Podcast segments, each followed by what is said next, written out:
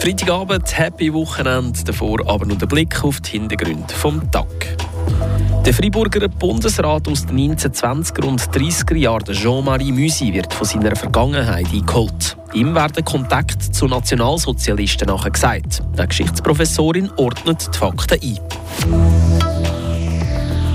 Muss darum die Avenue Jean-Marie Musi umbenannt werden? Das fordert eine Aktivistengruppe. Jetzt bezieht die Stadt Freiburg Stellung. Und die Agglomeration Freiburg hat einen weiteren Teil von seinem Veloweg eröffnet. Die Region im Blick. Schönen guten Abend miteinander. Durch die Sendung begleitet und ich, Ivan Skraken. Stellt euch vor, ihr müsstet eure Adresse ändern. Nicht etwa, weil ihr zügelt, sondern weil die Straße, wo ihr drin wohnt, nach einer Person benannt ist, die plötzlich mit dubiosen Geschichten konfrontiert ist. Genau so könnte es den Bewohnerinnen und Bewohnern von der Avenue Jean-Marie Musi. Der Freiburger Altbundesrat der hat nämlich Kontakt während seiner Amtszeit zu Nationalsozialisten gehabt. Was für Kontakte sind das aber genau gewesen? Die Geschichtsprofessorin von der Universität Freiburg, Christina Späti, ordnet die Fakten im Beitrag von Tracy Meder ein. Zuerst einmal zu dieser Person, der Jean-Marie Musi. Wer war das überhaupt genau? Gewesen? Der Jean-Marie Musi war ein Freiburger Politiker und hat zu der heutigen Mitte bzw. CVP gehört, also zur katholischen Volkspartei, dann zumal. Er hat in den 1910er Jahren zum Freiburger Grossen Rat gehört, später dann zum Staatsrat. Dann war er von 1919 bis 1930 Bundesrat und zwar der erste vom Kanton Freiburg. Was ist denn der Jean-Marie Musi für ein Politiker gewesen und wie ist es denn zu seiner Verbindung mit den Nationalsozialisten gekommen? Christina Späti, Zeitgeschichte-Professorin an der Uni Freiburg, holt aus. Er war vielleicht in gewissen Bereichen ein bisschen radikaler gewesen als so der durchschnittliche katholisch-konservative, vor allem im Bereich vom Antibolschewismus. Also das muss man sagen, das, das sind alle katholisch-konservativen sind sehr stark gegen den Kommunismus und gegen die Sowjetunion gewesen. Bei ihm ist es vielleicht noch ein bisschen ausprägter gewesen und das hat äh, den Müsi eigentlich dazu verleitet, dass er im Kampf gegen den Bolschewismus eigentlich in den Nazis Verbündete gesehen hat. So haben sich die Kontakte ergeben, vor allem zum Heinrich Himmler, also einer der Hauptverantwortlichen für den Holocaust, erklärt Christina Späti. Wird eine Straße nach einer Person benannt, ist das eine Ehrung von dieser Person. Ob man den ehemaligen Bundesrat mit Nazi-Verbindungen hat, soll auf die Art und Weise ehren, kann Christina Späti nicht sagen. Es komme vor allem darauf an, in welcher Zeit das passiert sei.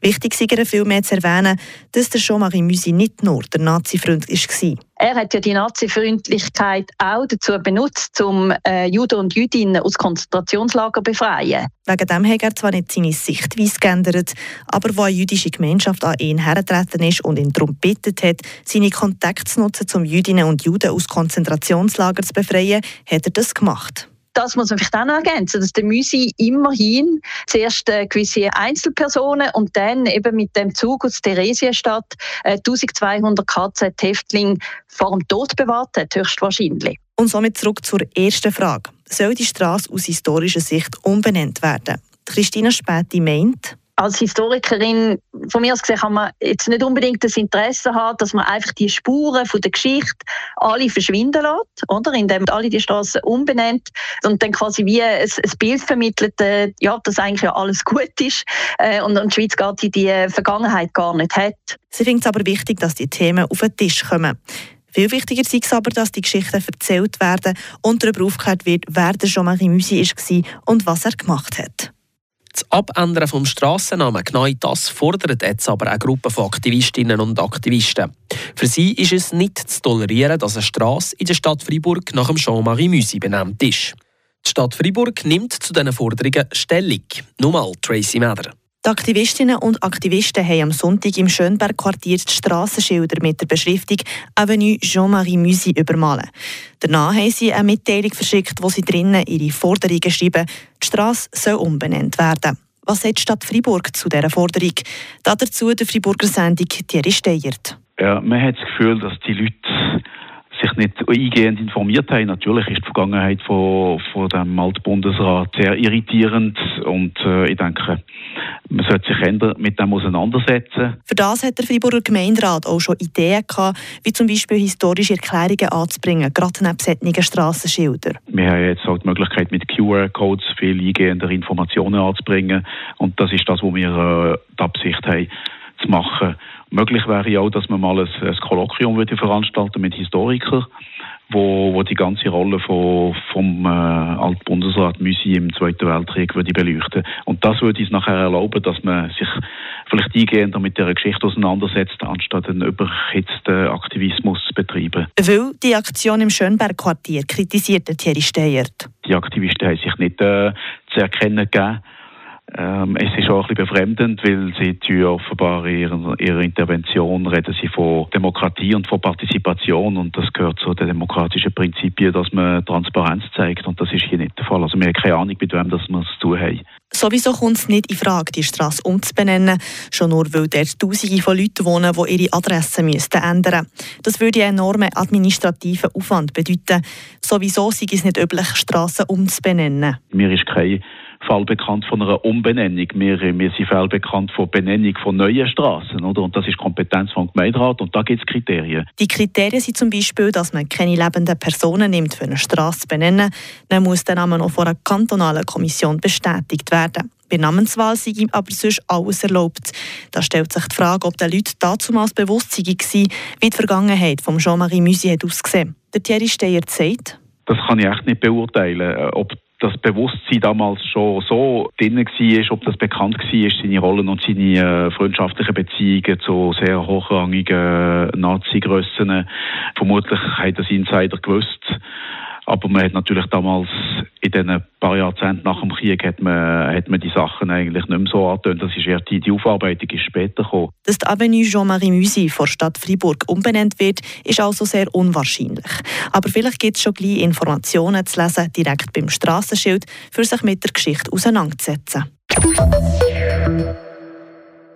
Weg von ehemaligen Bundesräten und ihrer Vergangenheit zurück ins Hier und Jetzt. Das sind die Kurznachrichten von Tobias Brunner. Elektroautos sollen nicht mehr von den Steuern befreit sein. Dieser Meinung ist der Freiburger Staatsrat. In der Vernehmlassung eines Gesetzesentwurfs unterstützt die Regierung den Vorschlag des Bundesrats. Demnach soll ab nächstem Jahr auch für Fahrzeuge mit einem Elektroantrieb eine Steuer von 4% gelten, gleich wie es heute bei Verbrennerfahrzeugen der Fall ist. Nach Ansicht des Bundesrats ist es nicht mehr nötig, E-Autos, deren Zahl stark zugenommen hat, weiter zu begünstigen. Die Terrasse des Café Belvedere in der Freiburger Altstadt ist einsturzgefährdet. Die Stadt Freiburg reichte deshalb ein entsprechendes Baugesuch für die Sanierung der stützenden Felswand ein.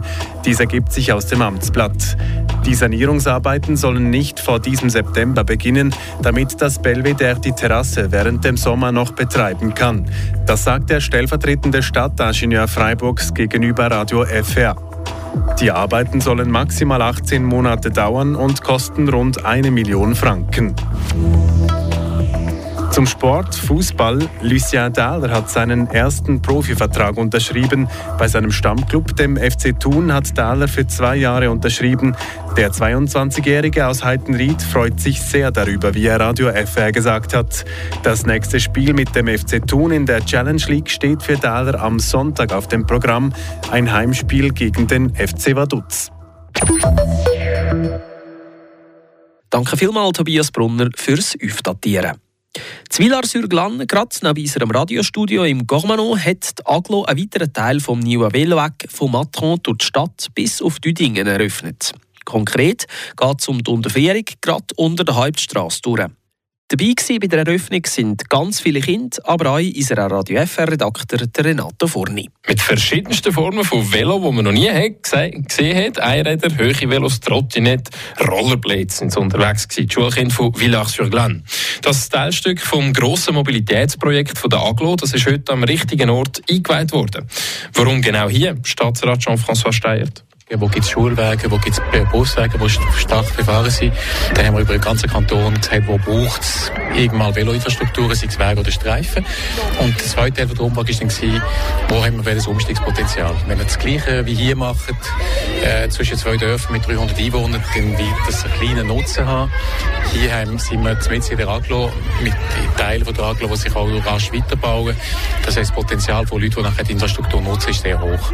Die Nachfrage die ist also um. Das Projekt das ist von der Gemeinde, von der Aglo, vom Kanton und vom Bund mitfinanziert worden. Es hat rund 6 Millionen Franken gekostet. Das ist gut investiertes Geld, meint Jean-François Steyert. Es geht letztlich um Klimapolitik. Wenn man, wenn man mehr Leute haben, die sich fortbewegen, mit weniger Abgas, dann braucht sie Velofahrer. Kinder sind wirklich Zukunft. Also die, die Velofahrer von morgen sind die Velofahrenden Kinder von heute. Wir arbeiten mit der Polizei, mit der Kantonspolizei und der Schule zusammen, damit die Kinder lernen, früh Velofahren, die Verkehrsregeln lernen. Aber dazu braucht es auch sicher Infrastrukturen. Und wenn, wenn, wenn man in Menschenleben zählt oder in Kinderleben auf der Straße, dann muss man sagen, wer hier spart, der macht das falsch. Ähnlich sieht das auch der Sendung von den Dingen, der Urs Hauswirt. Das würde mehr Leute anlocken, weil äh, vorher hat man ja auf dem Platz auch nie, nie nachher können. Also hier äh, äh, von mir aus jetzt gerade rechts prallen nicht Mauer vom Nütonic und einen für ins Coop oder was das, oder das Migros, ich weiß nicht, was da drin ist. und dann bin ich in den Sack gegangen, also jetzt kann ich endlich ohne durch. Die ganze Aglo die hat das Projekt mitfinanziert, also auch Dödingen. Aber was bringt der Veloweg in Villach-sur-Glane eigentlich für Dödinger aus Hauswirt? Sonst kann man die Gegenfrage stellen, was hat der Tockeli Lochsteg der Villach-sur-Glane gebracht? Ich hoffe, es bringen ab und zu etwas, wenn sie auch mal auf Dödingen kommen. Ja, das ist, vielleicht ist es unter dem Strich Solidarität, wo eben, wir sind heute so flexibel, so mobil, dass man überall mal herkommt. Über den kantonalen Gewinnenverband, da haben wir wieder Seidefone regelmäßig Sitzungen und ich bin also von Dödingen Dingen schneller mit dem Elektrovelo in der Seite, als wenn ich das Auto nehme. Und übrigens wird der Veloweg auch schon bald von der Aglo Richtung Dödingen ausgebaut, nämlich über die Grand Brücke. Und mit diesen Worten verabschiede ich mich von euch ins Wochenende. Im Namen des ganzen Radio FR-Team sage ich Danke vielmals fürs Zuhören. Bleibt gesund und genießt die zwei freien Tage. Mein Name ist Ivan Skrake und Tschüss. Das bewegt heute Freiburg. Freiburg aus seiner Geschichte. Ging auf frapp.ch.